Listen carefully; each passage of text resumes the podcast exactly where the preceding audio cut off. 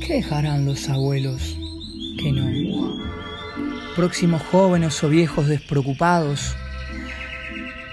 ¿A dónde va todo el movimiento que los mantiene vivos? ¿Aún más a consumir eso que tanto los agobia o a liberarlos de una buena vez de esa carrera de obtención mundana que no los lleva a ninguna parte de lo suyo ni cerca, sino a hacer sin más un movimiento dentro de un punto muerto. ¿Qué dejarán los abuelos que no? ¿Solo esa cosa de autocreerse distinto? Mientras tanto, se inventan y crean mitos, ídolos, podcasts y etcétera para aliviar y entretener el aburrimiento de la vida sin rumbo. ¿Qué dejarán los abuelos que no?